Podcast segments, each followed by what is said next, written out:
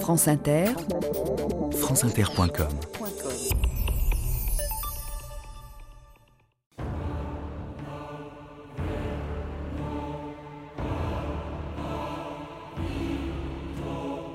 Au commencement, Dieu fit le monde et avec lui les snobs. Ils sont de toute éternité. William Thackeray. «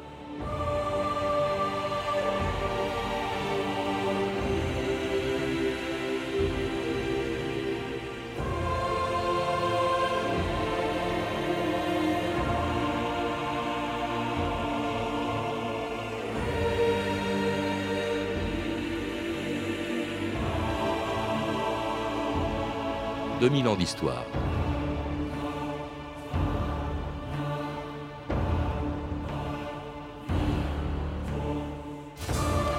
En appelant The Snob le journal du Trinity College de Cambridge en 1829, l'humoriste anglais William Thackeray donnait son nom à un comportement aussi vieux que le monde. Il avait emprunté ce mot à l'argot des étudiants du collège qui appelaient snob un bourgeois par opposition aux étudiants. On dit aussi que le mot snob vient de l'abréviation du latin sine nobilitas, c'est-à-dire sans noblesse, une expression que l'on mettait sur les listes des élèves de Cambridge devant le nom de ceux qui n'étaient pas des aristocrates. C'était à une époque où en Angleterre comme en France, on était prêt à tout pour avoir une particule, comme deux siècles auparavant, ce bourgeois de Molière qui rêvait d'être un gentilhomme et qui était déjà snob bien avant que le mot existe. Nous avons trouvé ici un homme comme il nous le faut à tous deux. ce nous est une douce rente que ce monsieur Jourdain, avec les visions de noblesse et de galanterie qu'il est allé se mettre en tête. Et je voudrais pour lui qu'il se connût mieux qu'il ne fait aux choses que nous lui donnons. Il est vrai qu'il les connaît mal, mais il les paie bien. Le voilà qui vient. Tiens, je veux avoir de l'esprit et savoir raisonner des choses parmi les honnêtes gens. Vous êtes fou, mon mari, avec toutes vos fantaisies. Et cela vous est venu depuis que vous vous mêlez de hanter la noblesse. Lorsque je hante la noblesse, je fais paraître mon jugement et cela est plus beau que de hanter votre bourgeoisie.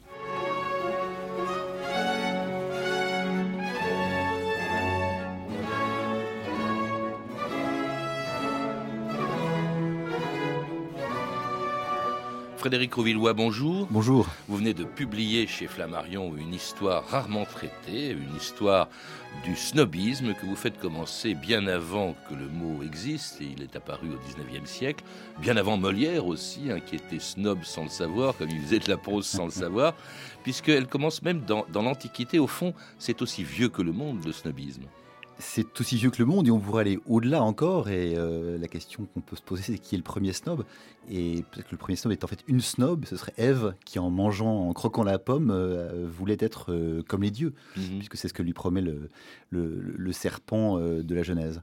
Vous citez aussi Trimalcion dans le Satyricon de Pétrone. Trimalcion, qui, qui est, un, qui est le, le- le premier modèle du parvenu dans la littérature euh, mondiale, et qui est effectivement euh, quelqu'un qui veut, qui est un esclave affranchi, euh, monstrueusement riche, et qui veut en jeter euh, aux yeux de, ses, de, de- de- de tous ses, de tous ses invités, afin d'apparaître finalement comme ce qu'il n'est pas, c'est-à-dire un membre de la, de la haute euh, noblesse euh, romaine de son époque.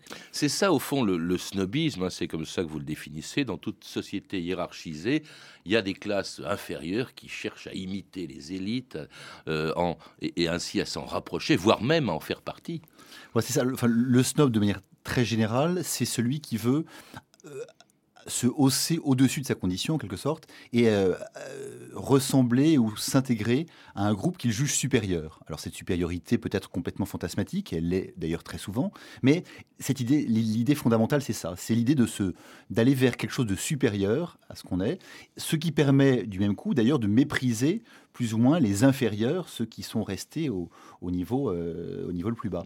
C'est ce que fait un peu M. Jourdain d'ailleurs quand il parle à sa femme, sans se rendre compte qu'il est en réalité victime de sa propre euh, folie, en quelque sorte, de son De propre, renier de sa propre de renier sa bourgeoisie, et en fait d'apparaître ridicule à tout le monde, parce que Mhm. c'est- c'est aussi l'un des, l'une des caractéristiques du, du snob, c'est que euh, en voulant être au-dessus de ce qu'il est, il est très souvent ridicule. Hmm. D'ailleurs, Molière était un parfait observateur de, cette société, même si le mot snob n'existait pas. On trouve la même chose dans les précieuses ridicules aussi. On trouve la même chose dans les, dans les précieuses ridicules. C'est un snobisme qui est plus un snobisme intellectuel. On trouve la même chose dans la comtesse d'Escarbagnas, où euh, une petite dame de province euh, veut faire la maline auprès de ses copines euh, parce qu'elle est allée à Paris et qu'elle connaît la cour. On connaît bien ça hein, de nos jours aussi. Il y a un snob touristique qui est finalement déjà décrit en quelque sorte par par, par Molière. Euh, et en même temps, Molière, euh, qui est une sorte d'observateur génial de la société de son temps et de, l'âme humaine en général, euh, nous permet de distinguer aussi un autre personnage qui est assez distinct du snob, qui est l'arriviste. C'est-à-dire le snob n'est pas un arriviste. l'arriviste, c'est Tartuffe. Tartuffe qui, lui, veut effectivement monter, mais monter pour devenir riche, pour s'enrichir, pour...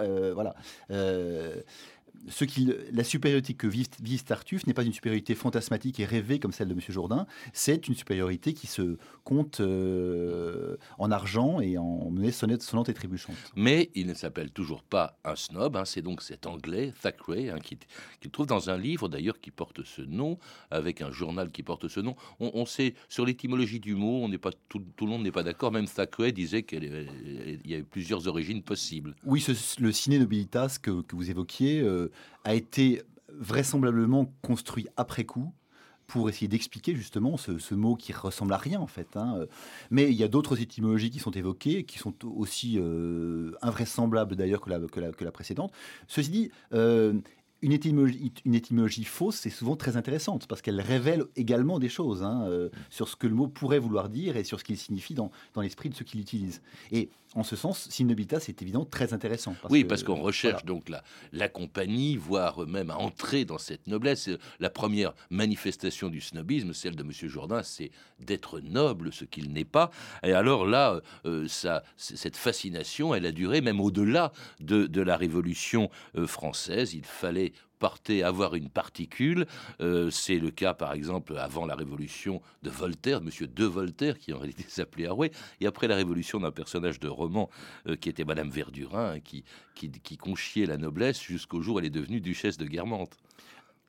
Ce qu'on peut même dire, c'est que, euh, en fait, le, snobisme euh, se développe considérablement en France, ce snobisme-là, le snobisme mondain, comme je l'appelle, euh, après la Révolution française, dans la mesure où il n'y a plus de possibilité d'accéder à la noblesse de manière véritable, officielle. Donc, on va effectivement tenter de de, de, de, de, devenir noble par des moyens détournés qui relèvent effectivement du snobisme, ou qui relèvent de la, de, la stratégie familiale, ou comme euh, effectivement. Vous, parlez de mariage, par exemple, euh, qui, était le moyen d'ailleurs pour un noble peu fortuné de redorer son blason et pour une roturière, euh, notamment étrangère, par exemple, et, eh bien d'acquérir une particule. Tout à fait. Alors c'est ce que j'appelle ce que j'appelle le snobisme du beau-père, c'est-à-dire le beau-père qui est euh, le, le, père d'une jeune fille, euh, le père donc extrêmement riche, qui va se payer en quelque sorte un gendre et donc une particule pour sa fille et un titre pour sa fille et pour sa descendance. C'est ce que veut également Monsieur Jourdain, hein, qui évoque le mariage possible de sa fille avec un marquis, pourquoi pas un duc. Ce que fait de son côté Colbert, d'ailleurs, à la même époque, hein, qui, va marier ses trois filles avec trois ducs. Il y a aussi les mariages américains au 19e siècle, l'argent est là-bas. L'argent est là-bas. Effectivement, les, nobles français, les aristocrates français veulent absolument avoir les moyens de, de, de mener le train de vie qu'ils souhaitent.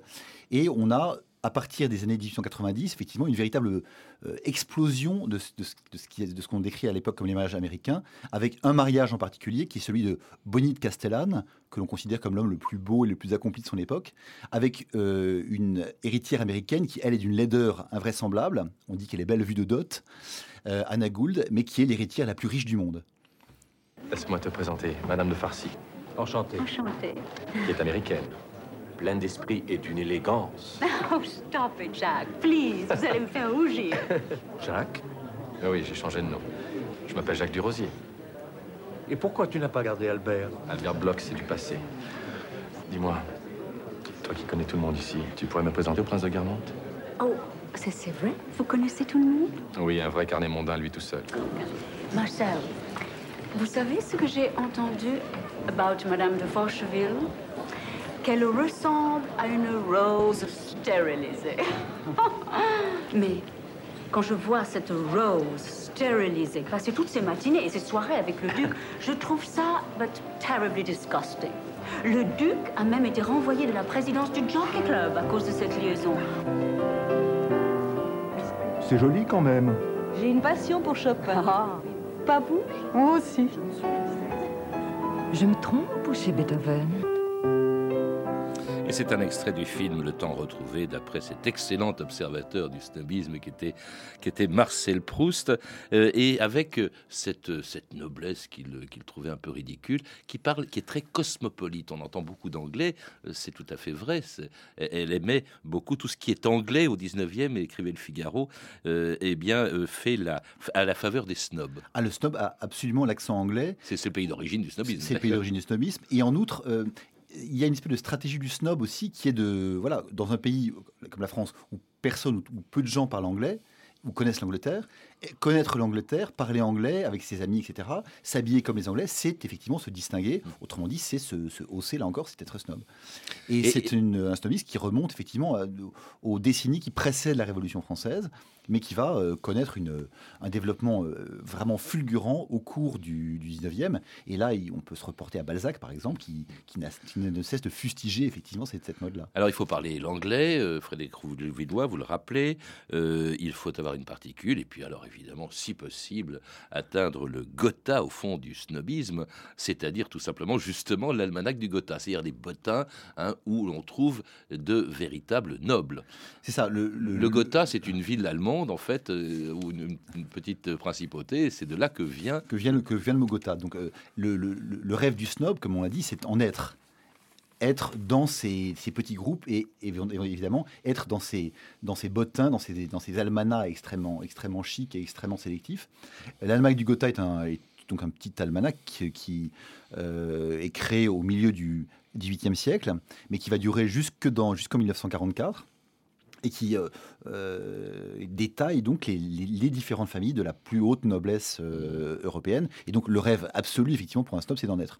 S'il ne peut pas y être, il y a d'autres solutions de repli, et notamment toute une série de- d'almanachs et de bottins qui sont créés en particulier en France dans la- sous la Troisième République, avec le bottin mondain qui reste euh, aujourd'hui encore le, nirvana d'un certain snobisme. Oui, très fermé d'ailleurs à la fausse noblesse, hein, très vigilant là-dessus. Alors, c'est pour ça qu'on crée aussi au XXe siècle le, le hein, qui est également, euh, enfin, qui est, plus accueillant, hein, y compris pour la, fausse noblesse, et qui n'accueille pas que des, que des aristocrates. Et puis alors, euh, être snob, c'est aussi, indépendamment de ces bottins, c'est aussi faire partie, entrer dans ces clubs très fermés que sont les clubs ou les cercles snobs. Alors, avec le, le Graal aussi des, des snobs, c'est évidemment le Jockey Club. Tout à fait. Bon, c'est la même, la même idée, la même stratégie. hein. Il faut en être, il faut appartenir à ce petit, à ce petit clan euh, très très fermé. Et le Jockey Club, donc qui est créé en 1834 à Paris. euh, Initialement autour de la pratique du cheval et du développement des, chevaux de course, va devenir euh, très rapidement le, sanctuaire absolu effectivement du, du snobisme, puisqu'il est extrêmement difficile d'y entrer, en particulier si on n'appartient pas effectivement à la haute noblesse. On l'appelle parfois le cercle des ducs, parce que non parce que seuls les ducs peuvent y entrer, mais que depuis pratiquement euh, le Second Empire, seuls les ducs président le euh, Jockey Club jusqu'à nos jours. Et aussi fermé donc que les clubs anglais où au début du euh, 19e siècle entrait un dandy britannique, euh, ami du prince de Galles, et dont les vêtements allaient faire fureur, un arbitre des élégances. Ah, Sinclair. J'ai un ami que j'aimerais faire admettre comme membre de ce club, Monsieur Georges Brian Brumel. Avec votre gracieuse permission, pourrais-je rappeler à votre Altesse que le règlement du club exige du candidat qu'il se fasse présenter par Oui, trois je parrains. sais, je sais. Messieurs, s'il vous plaît. Monsieur Georges Brian Brumel. Votre Altesse royale? Bonsoir, mon cher Georges. C'est une invention fantastique, Georges. Ces pantalons, c'est la tenue idéale pour ces grandes pièces sans feu. Mon tailleur ne va plus se tenir de joie que vous approuviez, Altesse. Il était rempli d'appréhension. Il appelle cela des pantalons aux tuyaux de poil. Monsieur Brumel est un être surprenant. Les forces ascendantes qui produisent un beau Brumel gonflent d'un sang nouveau les veines de l'Angleterre. Une ère nouvelle est en train de naître. Une ère de pantalons en forme de tuyaux de poil.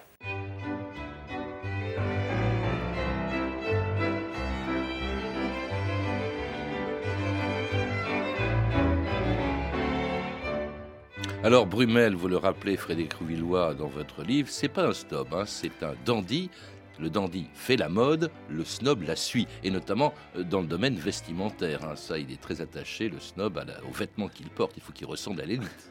Tout à fait. Alors, pour, pour re- reprendre rapidement cette distinction entre le dandy et le snob, qui est une distinction assez intéressante, le dandy, effectivement, c'est l'original, celui qui va euh, lancer la- quelque chose. Le snob, il veut être dans un groupe, il veut ressembler. Il y a une dimension un peu grégaire, toujours dans le, dans le snob, qui n'est absolument pas présente euh, dans le, chez, chez- chez le dandy. Ce qui fait d'ailleurs, là aussi, sur un autre plan, le malheur du dandy, parce que très souvent, le dandy finit seul, ruiné, misérable. Bah, c'est le cas de Brumel, C'est le cas de Brumel. Et c'est le cas de tous ceux qu'on appelle pratiquement en, en France les, les arbitres des élégances au 19e siècle, qui sont des personnages euh, souvent assez hauts en couleur, euh, issus généralement de la, de la plus haute noblesse, qui mènent une vie euh, de- de- d'hommes à la mode, de lanceurs de mode, mais qui généralement bon, finissent ruinés, euh, misérables, oubliés, et remplacés par leur successeur qui euh, reprend le flambeau finalement, et donc il y a toute une série de personnages que je détaille dans mon, dans mon Oui, livre. le prince de Sagan, le comte de Morny, Robert de Montesquieu qui a eu cette formule merveilleuse parlant à Proust et disant de lui-même Je suis le souverain des choses transitoires. Ah oui, c'est un. Hein? Montesquieu, effectivement, c'est le, c'est le, c'est le grand euh, arbitre des élégances, un peu bizarre d'ailleurs, de la, de la fin du 19e siècle, euh, et le- le modèle par ailleurs du, du, baron de Charlus, par exemple, dans la, recherche du temps perdu.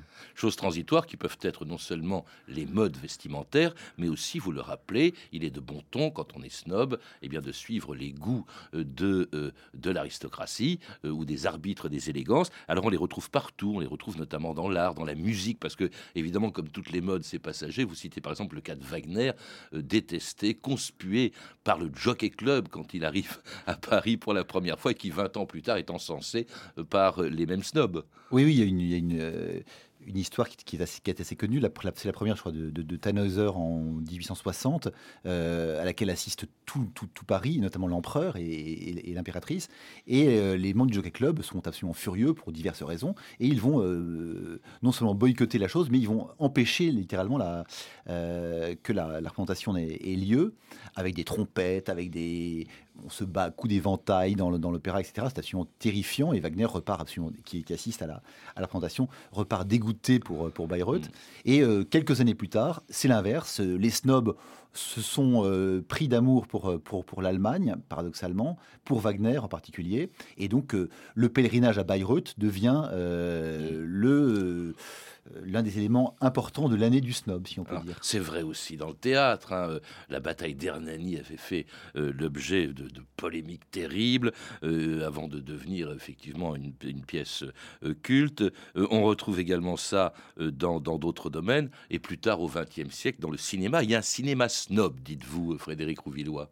Alors, il y a un cinéma, il y a, un cinéma snob qui est notamment le cinéma qui, euh, se- en se voulant difficile, euh, en se voulant élitiste, va finalement attirer à lui euh, une clientèle, cette clientèle très particulière qui est la clientèle des snobs, qui sont très contents de raconter ensuite dans les dîners en ville qu'ils ont vu euh, le dernier film de Guy Debord, auquel ils n'ont évidemment rien compris, puisque personne ne peut rien y comprendre, mais ils l'ont vu, ils étaient là. Et il y a effectivement cette, ce, ce mot de, de la chanson de Boris Vian, Je suis snob, où il explique qu'il va y avoir des films suédois qui n'aiment pas ça, mais qu'il faut, il faut évidemment aller les voir comme tout le monde. Et le snob est à la merci d'ailleurs des canulars. Euh, Vous en citez plusieurs. Par exemple, une peinture saluée comme un chef-d'œuvre de l'impressionnisme qui avait été faite par un âne et qui s'appelait Et le soleil s'endormit sur l'Adriatique. C'était la queue d'un âne du, cabaret Le Lapin Agile qu'il avait fait. Il y a aussi, par exemple, John Cage, le musicien John Cage, qui était assez drôle et, qui, a, et qui s'est fait applaudir comme ça euh, avec une pièce silencieuse. Hein. alors, euh, c'est- votre interprétation et je pense que parmi votre auditoire, il y a des gens qui vont être absolument furieux que vous considériez John Cage comme l'auteur d'un canular, puisque beaucoup de, à mon sens, de snobs amateurs d'art contemporain considèrent que John Cage, c'est véritablement avec cette pièce qui s'appelle 4 minutes 33, qui est en fait 4 minutes 33 de silence, euh, représenté pour la première fois à New York euh, devant un, un auditoire médusé, mais qui a été ensuite euh, repris à de très nombreuses reprises par les plus grands orchestres symphoniques du monde, évidemment euh, sans aucun bruit. Euh, Il y a beaucoup de gens qui considèrent que c'est une pièce absolument majeure, que c'est un véritable tournant dans l'histoire de la, de la musique euh, moderne. Alors on est à une époque où les élites qui suivent, évi- ah, pardon, où les- où- à à l'époque où les, les élites que les snobs suivent, eh bien, ne sont plus les mêmes. Et après la noblesse du sang, l'élite, ça devient l'aristocratie de l'argent. Rodolphe de Bautron, le fils Moulinex, grosse fortune, un vrai SDF. Il est ruiné? Mais non, SDF, sans difficulté financière. C'est pas qu'on méprise les gens qui n'ont pas d'argent, c'est qu'on ne comprend pas pourquoi ils n'en ont pas. Ils n'ont qu'à en acheter. Mais qu'il est drôle Si vous voulez que la jet set parisienne vous ouvre les bras et faire définitivement partie de la beautiful, mon cher prince, il y a quelques précautions élémentaires à observer, mais elles sont indispensables. Il faut rire.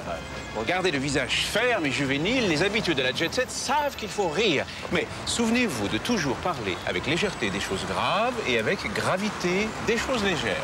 S'étonner par exemple que le peuple russe ne mange pas plus de caviar avec ses pommes de terre. C'est pourtant divin, non? Je suis snob, je suis snob. C'est vraiment le seul défaut que je gobe. Ça demande des mois de turbin, c'est une vie de galérien. Mais quand je sors avec Hildegarde, c'est toujours moi qu'on regarde. Je suis snob, foutrement snob. Tous mes amis le sont, on est snob et c'est bon. Chemise d'organdi, chaussures de zébu, cravate d'Italie et méchant complet vermoulu. Un rubis au doigt, de pied, pas celui-là, les ongles tout noirs et un très joli petit mouchoir. Je vais au cinéma, voir des films suédois et j'entre au bistrot pour boire du whisky à gogo. J'ai pas mal au foie, personne fait plus ça. J'ai un ulcère, c'est moins banal et plus cher. Je suis snob, c'est bad. Je m'appelle Patrick, mais on dit Bob. Je fais du cheval tous les matins, car j'adore l'odeur du crottin. Je ne fréquente que des baronnes, au nom comme des trombones. Boris Vian dit tout hein, dans cette chanson. Oui, oui, Frédéric oui, absolument tout. Notamment cette espèce d'amour un peu frelaté du paradoxe en permanence, de la, de l'inversion. De, voilà, on fait ce qu'on n'aime pas euh, et on fait pas ce qu'on aime parce que voilà, ça, ça, ça vous distingue. Il y a tous les critères, en tout cas, du, du snobisme. Alors, le snobisme, quand même, qui change. Il reste le snobisme, on suit euh, les arbitres des élégances, mais ce ne sont plus les mêmes. Et puis la particule fascine beaucoup moins que l'argent. Euh, il a évidemment beaucoup changé depuis la, Deuxième Guerre mondiale, Frédéric Rouvillois, le snobisme. Oui, et en ce sens, le- l'extrait de Jet Set que vous avez, avez passé euh, juste avant est assez significatif précisément de, euh, de, ce, changement. Euh, jusque vers la Seconde Guerre mondiale, le, le dominant, si je puis dire, c'est- fondamentalement ce que j'appelle le snobisme du monde, donc l'idée que euh, enfin, on va ressembler à, aux membres d'un groupe social particulier, qui est au fond l'aristocratie, le monde avec un grand M euh, qui euh, incarne en quelque sorte cette supériorité évidente. Euh, depuis la première et surtout depuis la seconde guerre mondiale, cette aristocratie ayant évidemment perdu beaucoup de son lustre et beaucoup de son argent et de son prestige, eh bien sa supériorité n'est plus du tout aussi évidente. Et le snobisme mondain, même s'il même s'il survit plus ou moins, euh, euh, ne le fait plus que de manière assez marginale.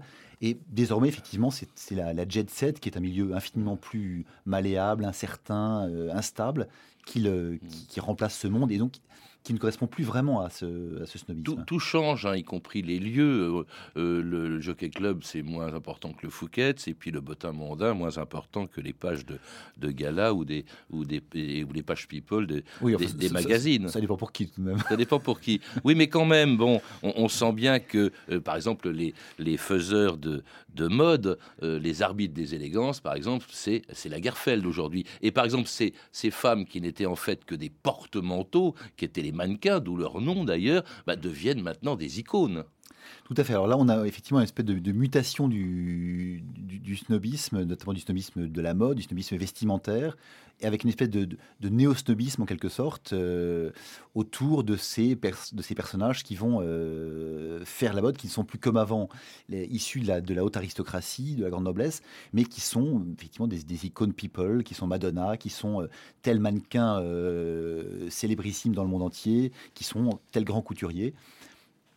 Donc une réorientation, on va dire, du snobisme, mais qui, euh, sur ce plan en tout cas, euh, demeure, me semble-t-il, plus vivace que jamais. Et, il y a un snobisme du jean, un snobisme de la converse, ou un snobisme du hit bag, comme on dit dans les journaux féminins, qui euh, valent bien finalement, euh, à certains égards, le snobisme de la particule ou du titre qui fleurissait autrefois. Et puis une démocratisation qui fait par exemple que le sport, qui était un véritable culte dans l'aristocratie d'autrefois, euh, eh bien, bon, ça, euh, on le pratique moins, ou on le pratique dans des lieux très privilégiés, parce que ce sont des sports chers. hein. Vous citez bien sûr le polo, par exemple, ou, ou le golf.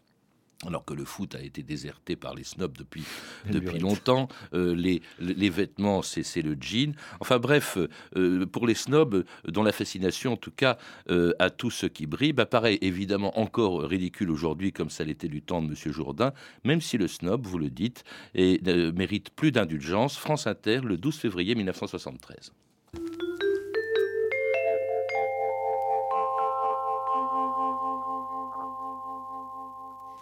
Interactualité Magazine, Yves Mourouzi. Je suis snob. Je suis snob. Je suppose, Gonzague Saint-Brice, que pour l'auteur euh, d'un livre qui sortira prochainement, et qui est snob, cette chanson est, est parfaitement connue. Oui, ça vient très souvent. Et Boris Vian était-il snob? On se pose quand même encore la question. Est-ce que les hommes sont snobs Au fond, le snobisme, maintenant, est-ce que c'est tellement une chose qui existe dans les gens ou est-ce que c'est pas plutôt une analyse pour voir les nouvelles formes de la vie? Le snobisme est un des meilleurs moyens pour analyser la mode, la- les formes, de même que la psychanalyse permet d'analyser toute autre chose. C'est un Allez- moyen. Aller s'habiller aux puces aujourd'hui, c'est une certaine forme de snobisme.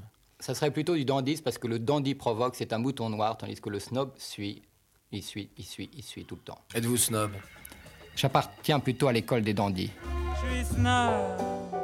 Encore plus snob que tout à l'heure. Et quand je serai mort, je veux un suaire de chez Dior. Assez indulgent, hein, Gonzague Saint-Brice vis-à-vis des snobs, puisque lui dit qu'il n'en est pas, hein, il est Oui, un oui. dandy. Mais vous-même, vous dites au fond qu'il peut rendre service. Il a droit que l'on on a droit de se moquer de lui, mais il mérite aussi notre gratitude. Il mérite notre gratitude à plus d'un titre. D'abord parce qu'effectivement, euh, en se focalisant par exemple sur tel euh, créateur artistique ou tel, il lui arrive parfois de, de- de tomber juste et de, de découvrir euh, les mouvements qui vont compter. Il est Euh, révélateur, au fond, Révélateur.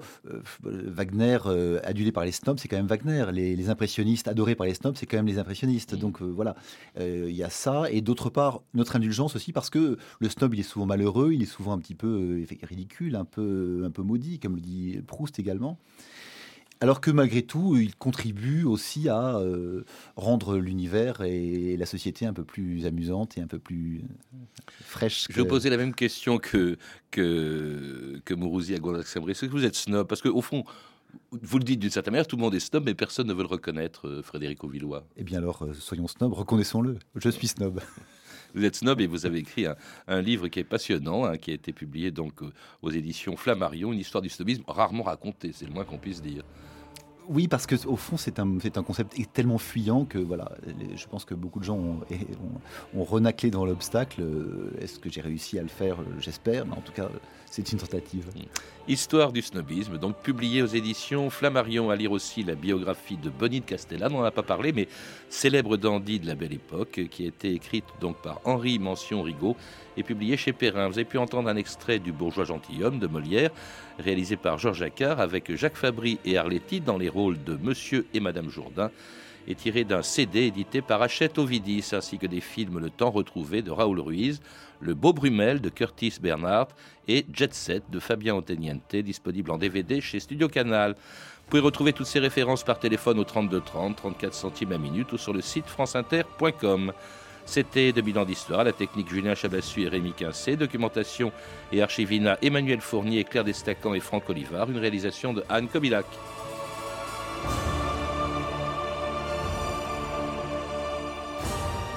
Demain, dans 2000 ans d'histoire, la bête du Gévaudan.